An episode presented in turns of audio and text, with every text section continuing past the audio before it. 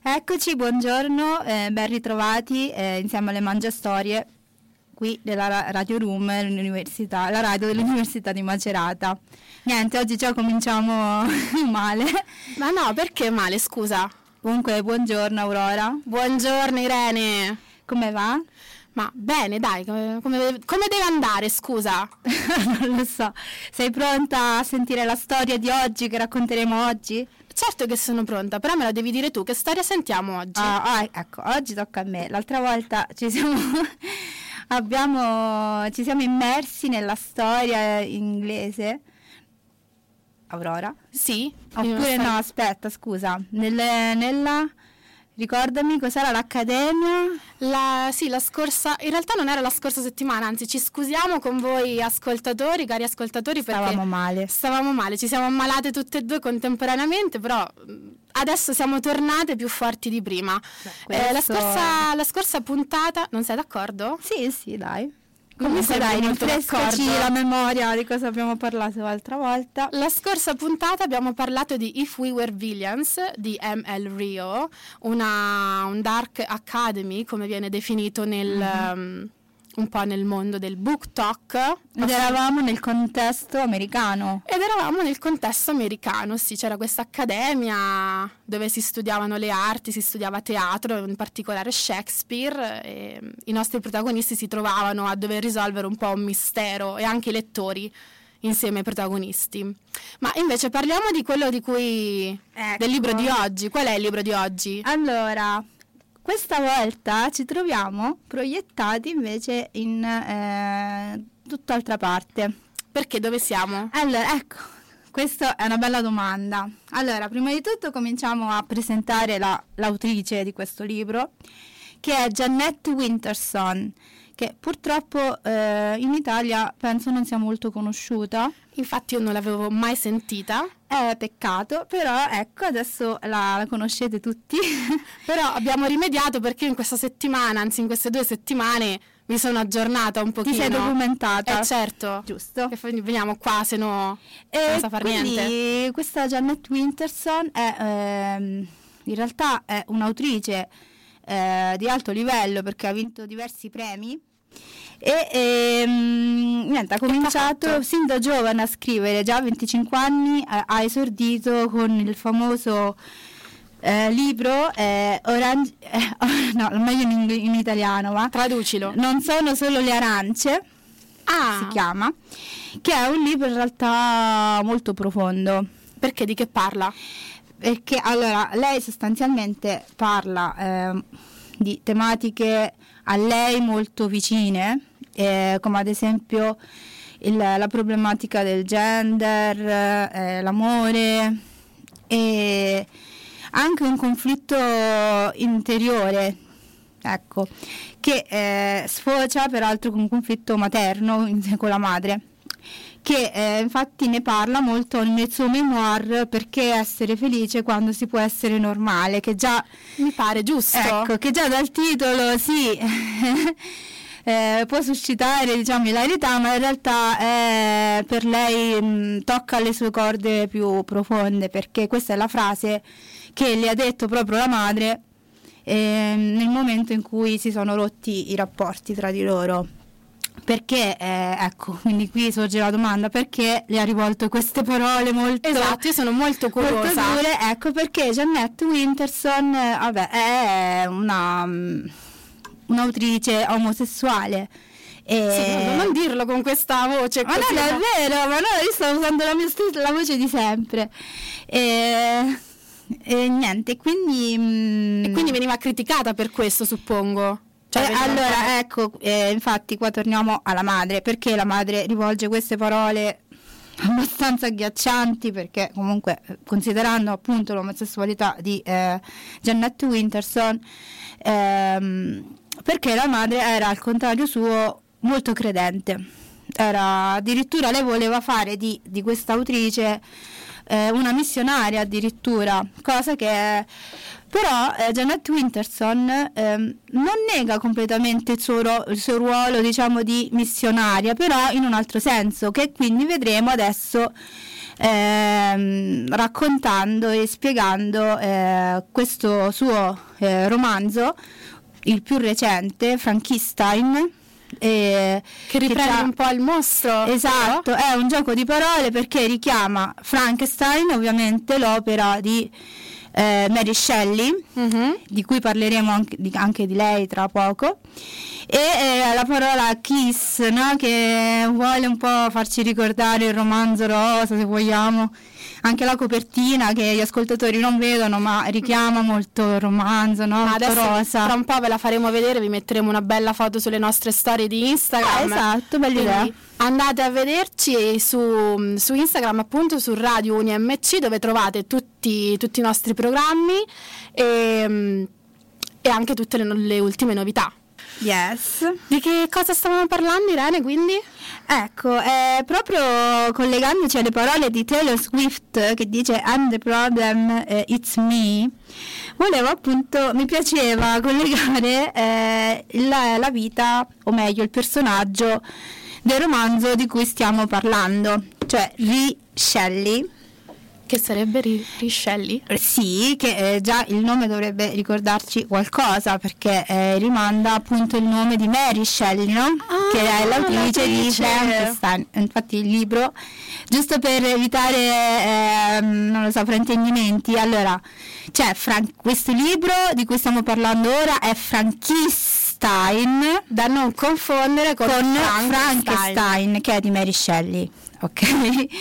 E quindi eh, dicevo perché eh, volevo collegare Taylor Swift con Antihero eh, questa, questo personaggio. tra l'altro posso dire una delle canzoni più belle che abbia fatto Taylor Swift negli ultimi anni. Eh sì, me. comunque rappresenta un po' la crescita, la maturità di Taylor, diciamo Assolutamente. Così, che, eh, perché lei è conosciuta come quella che si fa un po' di paranoia, no? parla sempre di amori Infatti. finiti male, eh? ma poi alla fine lei dice, ma eh, forse il problema potrei essere anche io, forse non solo lei ovviamente, perché le cose in coppia si fanno fanno in due, però spesso siamo noi stessi il problema eh, quando si tratta di problemi di coppia. Però va bene, ecco, eh, i problemi di coppia eh, ovviamente emergono anche in questa storia, perché appunto eh, la protagonista è vittima, no, vittima sì, anche vittima della società, vittima anche di questo amore che di questa passione, questo rapporto un po' toxic, se vogliamo. You're toxic. Ecco. eh, di, tra eh, questo medico, peraltro transgender, Ecco, ah, esatto. Quindi questo tema un po' che ricorre sì, sempre l'attualità, sì, perché eh, ecco, aspetta, ma non perdiamoci, continuiamo un attimo, se no perdo il La filo. distraggo. Esatto. E con un invece un professore eh, che si chiama Victor Stein, anche questo dovrebbe ricordarci qualcosa. Stein, no, Frankenstein. Ah, ok, scusate, okay. ero persa in questa cosa. E, mh, perché comunque questa storia d'amore fa da sfondo un po' a tutta la storia e eh, nonostante ciò, eh, no, nonostante ciò nulla perché non ho ancora detto che tra i due nasce sì questo, questa passione, ma eh, purtroppo emergerà poi, vabbè non faccio spoiler, però eh, essenzialmente questo professore che era proprio maniaco della, della scienza, Mm, insomma, lui era un transumanista, non so se sapete. Vabbè, non entriamo su questi transumanista, vabbè, la faccio, la faccio breve, sarebbero eh, diciamo gli intellettuali di oggi, che studiosi di scienze eh, soprattutto, che eh, vorrebbero mh, mm, dare, offrire all'umanità eh, una possibilità, no, una possibilità, però... Ehm, che vogliono offrire?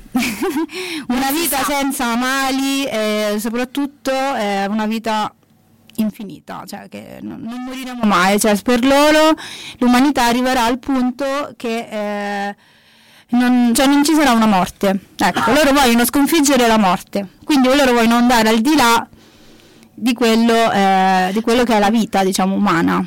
Quindi per quello richiama anche un po' infatti la tematica di Frankenstein che è considerato il nuovo Prometeo, no? Mm-hmm. Ok, Prometeo che sarebbe colui che ha tentato di, di, di, che ha tentato di superare il Dio, no? Va bene. Sì. E, certo, ecco, esatto, no? e infatti i transumanisti un pochino rappresentano questo, questo tentativo nel mondo contemporaneo. Ed ecco, eh, ecco quindi eh, purtroppo questo amore un po' toxic eh, che piace un po', adesso piace anche nei social, eh, spesso si parla degli amori tossici, no? è una parola che sento, leggo anche spesso, toxic il ragazzo toxic che piace, sì, no? Ecco. Diciamo di sì, anche nei libri è un tema ricorrente. Ecco, e quindi ecco questa Ri Shelley, Shelley, Shelley è esattamente... Eh, rappresenta questa vittima, diciamo così, del love, toxic love, mm. insieme a questo professore. E, um, ecco, quindi quali sono le tematiche oltre a questo amore toxic? Esatto, ehm, perché ce ne sono tante. Allora, in realtà detto, tantissime. Abbiamo detto no, che loro vogliono vivere ehm, per sempre, no? Vogliono continuare a vivere. Transumanisti, sì, sì. Ok, quindi immagino ci sia qualcosa che che ci porta, che ne so, tipo la criogenetica? Brava, sì, esatto, hai studiato. Ho fatto i compiti, vero? In questo, in questo romanzo emerge, emerge, anche questa, chiamiamola, eh, come si può chiamare? Eh, non lo so. Vabbè, questa criogenetica che è una scienza, eh, diciamo così, ehm, io ovviamente non sono esperta in questioni scientifiche, però eh, in poche parole la criogenetica sarebbe eh, il, um, questo tentativo, diciamo così, di, di vivere eh, per sempre. No, eh, volevo spiegarlo più tecnicamente, se ci, ci riesco. No, no, no. Eh, cioè di congelare un corpo umano e nel momento in cui sta morendo vorrei puntualizzare perché eh, non da vivo, capito? Cioè non è che tu adesso decidi di farti congelare, no, deve essere preso proprio nel momento eh, nel procinto di morte e farti congelare e comunque eh, scusa eh, chi, chi, lo decide che sei in procinto di morte? Eh, infatti secondo me è una cosa adesso molto poco fattibile secondo me. E quindi ecco, questa criogenetica eh, in realtà sembra Vabbè, adesso io ve la sto spiegando e vi ho detto che è una cosa che esiste perché effettivamente c'è anche qualcuno che già si è prenotato praticamente. Sì, sì, cosa. me lo ricordo anche Ed è già fa. stata effettuata, eh? È già stata effettuata questa cosa, mi sembra negli anni 60-70, non mi ricordo adesso bene. E ecco, quindi su questo infatti ehm, praticamente in questo romanzo eh, ci saranno eh, elementi che eh, il lettore stesso dovrà capire eh, do- cosa è reale e cosa è fictional, no? Mm-hmm. E, um, anche i personaggi stessi, cioè, ci sono anche personaggi che esistono veramente e quindi il lettore dovrà lì fare una piccola ricerca e, e, capire chi è reale e chi esiste, chi è esistito, chi non è esistito. ecco, insomma. Bene, ma vogliamo fare una piccola pausa musicale? Che ma ci dai, facciamoci una pausetta. Comunque questo libro veramente c'è un sacco da dire, infatti eh, secondo me non basterà il tempo che abbiamo a disposizione perché c'è veramente un sacco, eh, questo non ah, è nulla. Troppo. Quindi torniamo a Frankenstein Aurorix. Aurorix. Esatto. Il remix della Jeanette Winterson, che come dicevo, autrice inglese di una generazione ormai quella che definiamo tutti quanti un po' noi, cioè un po' noi, no un po', definiamo boomer, però lei non è una boomer assolutamente. Che ha scritto questo bellissimo libro recentemente, perché credo del 2019. Esatto, essere? sì, recente. Eh? E eh, quindi lei, come tutti gli altri, no tutti no, però come molti autori della sua generazione, amavano... Ehm, inserire eh, diciamo, elementi fantastici eh, approcciati diciamo, alla realtà, eh, o meglio, eh, sfruttare elementi di fantasia ehm, per descrivere la realtà eh, che viviamo tutti i giorni. E questo è infatti l'obiettivo di, anzi, o meglio dire, lo stile di Janet Winterson Infatti in questa storia eh, ci sono molti, come dicevo prima, molti elementi anche eh, inventati. Del tipo? del tipo dopo spoileriamo. Allora lo possiamo dire. Perché come dicevo, eh, anche Winterson ci tiene a ribadire che è il lettore che legge Frankenstein che deve capire cosa è reale e cosa no. Quindi in un certo senso ci mette anche in... Uh, cioè non siamo, il lettore non diventa più, non è più passivo, cioè non deve solo attivo. Di, esatto, diventa quindi attivo, quindi anche questo è Bello. in realtà una bella cosa, esatto. No, mi piacciono questi libri dove il lettore deve fare più di leggere semplicemente. Esatto, perché anche, sarebbe anche sbagliato e noioso anche. E sì, perché quella di Jeanette Winterson è una narrativa essenzialmente sperimentale eh, che tende un po' al fluido, eh, che è un termine che ci piace molto oggi. e ricorda anche eh, molto, ecco, volevo, ci tenevo a parlare un po' di questa cosa, alla filosofia di Rosi Braidotti che, eh, come Aurora sa, Guarda, io so tutto su non mi ricordo manco il nome, Rosy, Rosy Braidotti, Braidotti. Tra l'altro ehm, è, è, è, è stata ospite a diversi talk show italiani anche recentemente. Che infatti io seguo tutti. ed è stata anche lei ovviamente, eh, ovviamente sommersa di no, vabbè, attacchi, diciamo che è stata attaccata dai soliti no, ospiti che ovviamente non la pensavano come lei perché lei è una grande sostenitrice puntualizziamo, premessa femminista, eh, di, questo, ehm, di questa etichetta postumanista, postumana, che eh, è un aggettivo che eh, di, solito, di, solito, viene eh, considerato come un qualcosa che deve ehm, che dovrà accadere, cioè nel senso un'epoca postumana, ma in realtà lei invece sostiene che il postumano è oggi, è adesso, perché noi siamo, ehm, ha una filosofia molto eh, di base marxista eh, essenzialmente come anche Donna Haraway che lei ha scritto addirittura il manifesto cyborg perché ah. sto, perché sto eh, parlando di un manifesto cyborg perché ricorda esattamente la figura di questa protagonista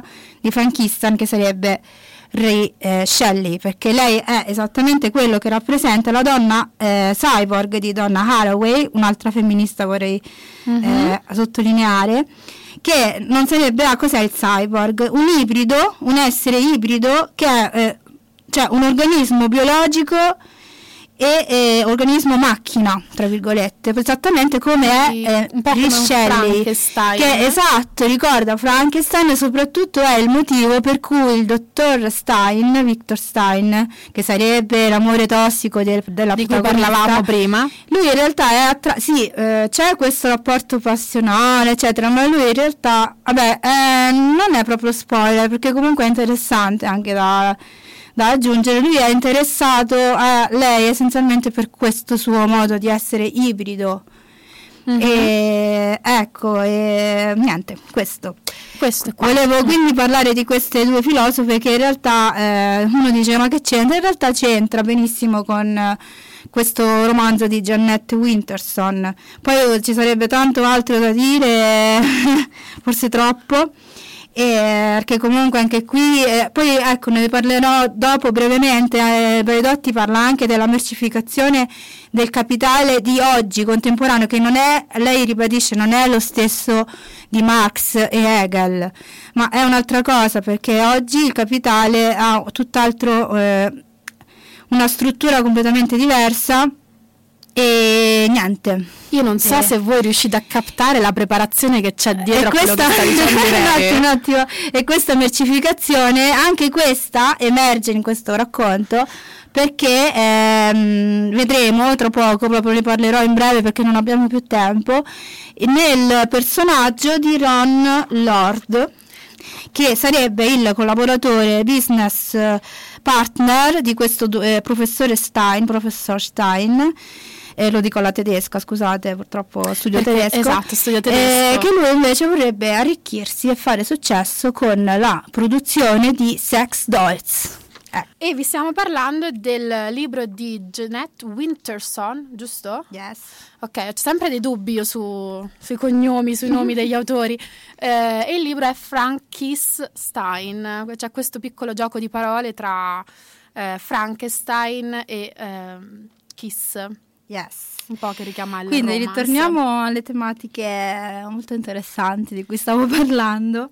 Quindi stavo eh, parlando della mercificazione del capitale de- eh, del mondo contemporaneo che emerge, eh, che viene rappresentata in questo, in questo racconto dall'attività eh, produttiva di questo Ron Lord Chi è? che sarebbe, come dicevo, il business partner di Ah, eh, giusto. Victor Stein, che è il- l'amore, eh, colui che ha fatto innamorare la protagonista Shelley.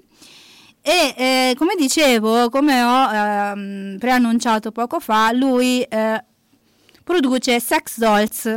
Cosa ne pensi delle sex dolls, Aurorix? Eh, credo che sia un argomento molto... Sì, abbastanza. Tosto. Anche quello molto lungo, ci sarebbe da fare Da- proprio un'altra puntata su questo.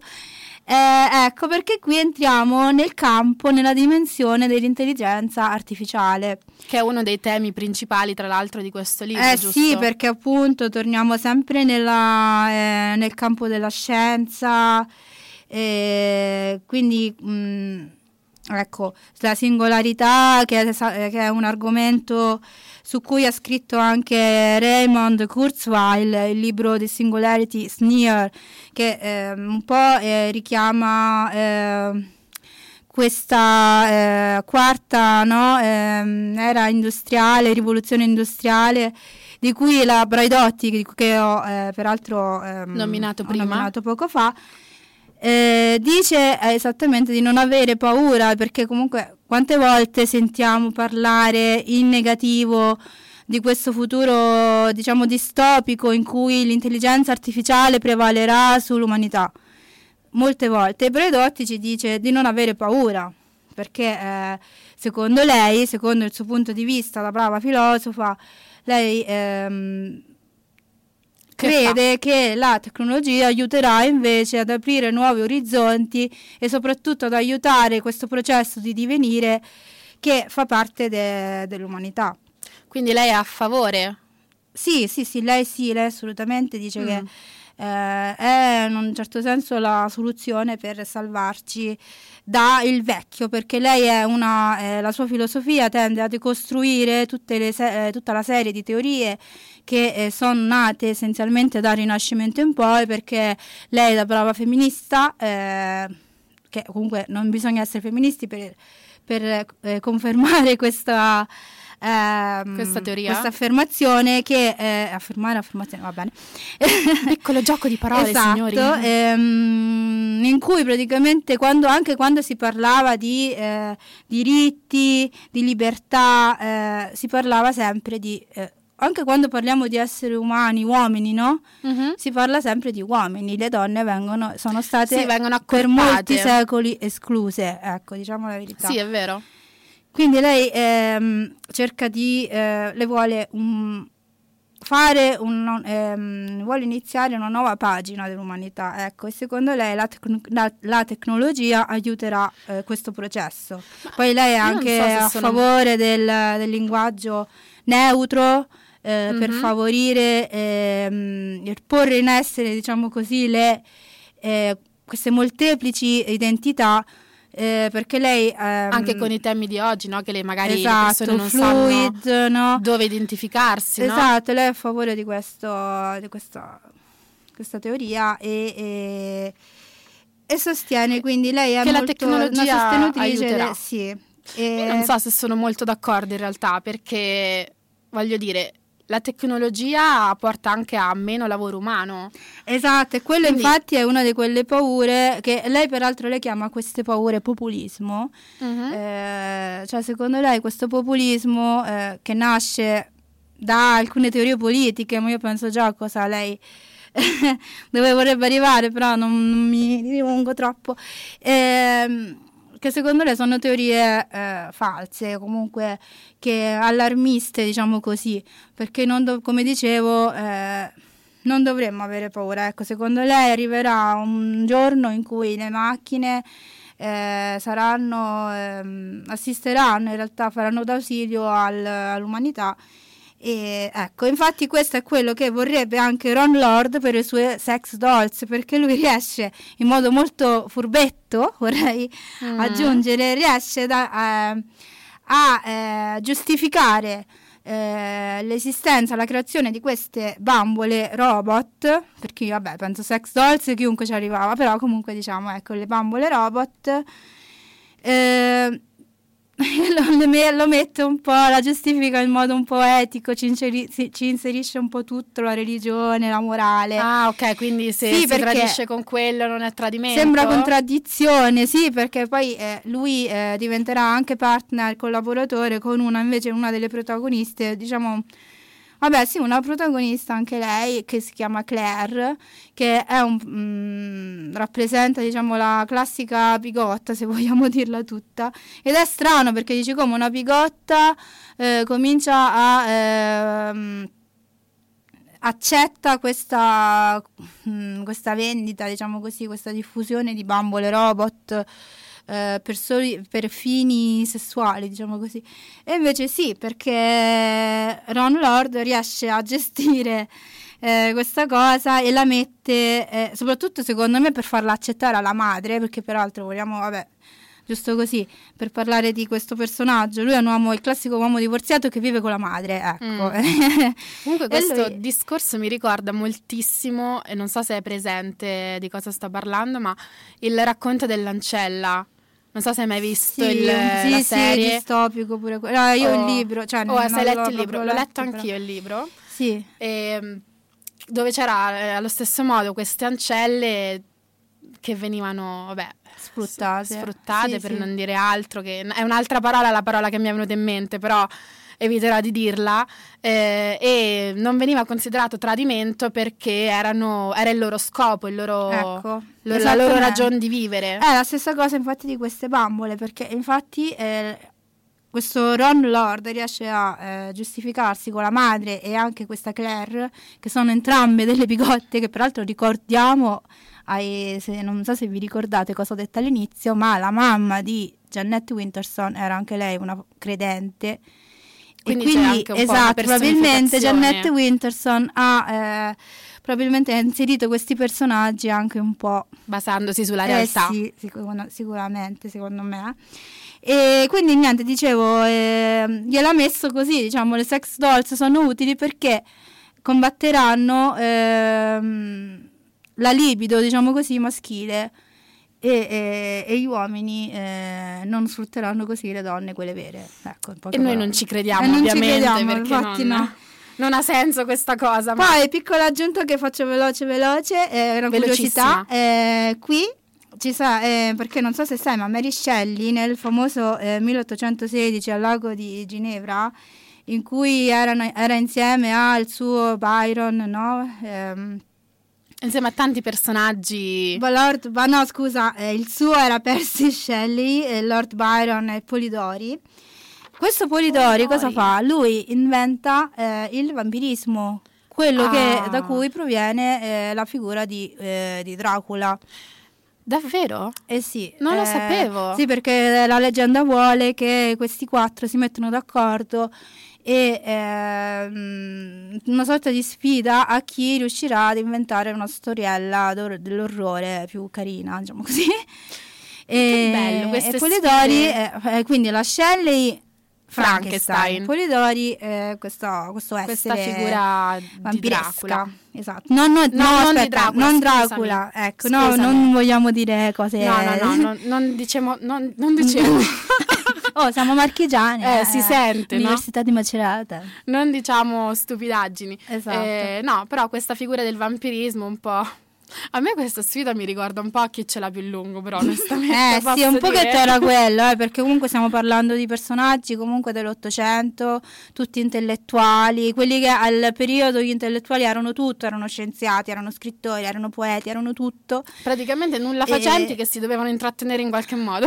Io ho stima per questi vecchi intellettuali, Io no. vecchio stampo. Sì, sì, a me anzi mi piacerebbe molto che vabbè, a parte che io sono vabbè piacerebbe essere uomo. Bene, signorina. Io comunque a questo esame le darei un bel 30. Grazie, Aurorix, molto gentile, molto magnana, molto umana lei. Grazie, però la lode non gliela do, eh. Eh no, no, no. no Stavolta eh. non gliela diamo la Anche lode. perché eh, ero- avevo i tempi proprio... Strettissimi. Esatto. E io mi chiedo, ma un esame secondo te dura tutto questo tempo? No. Ah, ecco. Io ho cercato di dire tutto quello che potevo dire di questo Però, libro che no, possiamo- comunque adesso, a parte i, te- i temoni, no, la filosofia, le cose, eccetera, però è molto bello, lo consiglio eh, perché comunque c'è questa storia d'amore eh, che piace a tutti, c'è il, la- il tema del gender che comunque è, un molto tema attuale. attuale, e- eccetera e si parla anche di tecnologia quindi anche ai non lo so ai maschietti magari per non essere troppo vabbè per non Vabbè, cadere può interessare a tutti questo cadere libro, quindi ve ne parliamo apposta.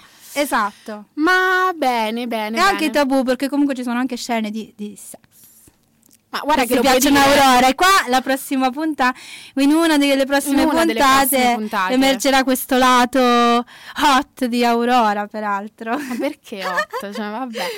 Hot, Ma va bene, hot. cari ascoltatori, noi siamo arrivati finalmente alla, alla fine di questa puntata di Le Mangia Storie. esatto vi ho, ri- vi ho abbastanza Rotto le balls Eh con sì. questo. no lo volevo dire l'ha detta Aurora quindi Va bene, noi vi lasciamo a, non lo so, questa penso che lezione. l'avete già fatto pranzo, noi invece dobbiamo ancora farlo, quindi andiamo a fare eh, pranzo. esatto, andiamo a comandare Io vorrei far notare ancora una volta la preparazione di Rene su questo argomento. Si vede che ci ha fatto un esame, vero? Un pochino, forse maybe M- maybe. maybe maybe E in inglese bene. vorrei sottolineare Va bene, vi salutiamo e vi auguriamo una buona giornata, un buon primo marzo e noi ci sentiamo come sempre mercoledì prossimo, sempre qui negli studi di Radio Room, la radio dell'Università di Macerata, Con le con le Mangia Storie. insieme ad Aurora ed Irene.